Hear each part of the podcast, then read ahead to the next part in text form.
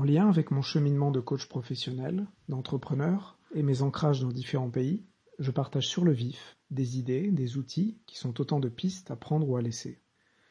Se connaître, comprendre nos relations aux autres, expérimenter des nouvelles perspectives sur le monde dans une optique de performance et de bien-être.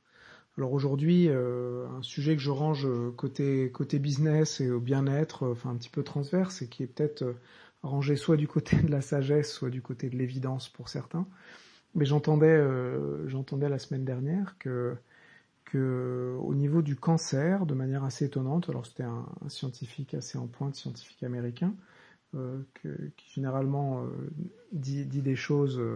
mesurées et fait appel à un peu de, de la revue par les pairs, évoquait le fait que, de manière générique, c'est cette idée que je veux partager, qu'il n'y avait pas eu finalement de, de, très grands progrès sur le soin du, du de, le soin du cancer en fait, le fait de soigner le cancer à part certains, certains cancers en particulier, comme euh, je crois le cancer de l'urètre, pour exemple, euh, sur les 30-40 dernières années. Donc il y a eu beaucoup de progrès. Euh, mais ça restait finalement sur les taux de, les taux de, de survie euh, et rappelait que ce qui était vraiment clé, euh, c'était le dépistage. C'est qu'un cancer en phase, en phase,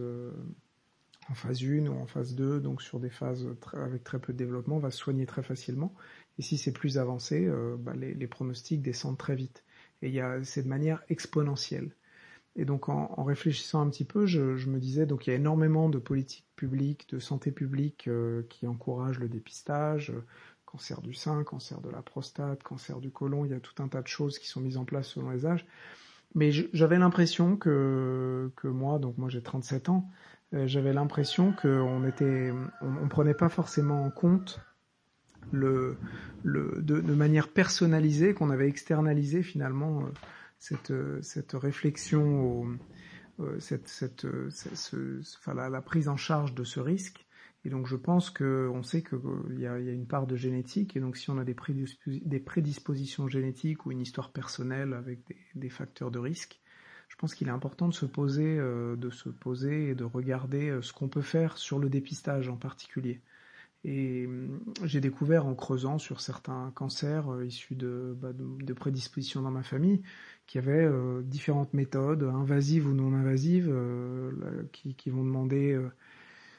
euh, de, donc ils vont demander des dépistages chez le médecin, mais il y a aussi des choses euh, autour de la prise de sang, donc qui sont moins invasifs. Et donc il y a finalement, selon les risques, on peut moduler tout un tas de choses et regarder les, les facteurs favorisants. Et il me semble que ça vaut le coup de, passer un petit peu de temps quand on sait que ben voilà un cancer sur certains organes euh, pris tard, eh ben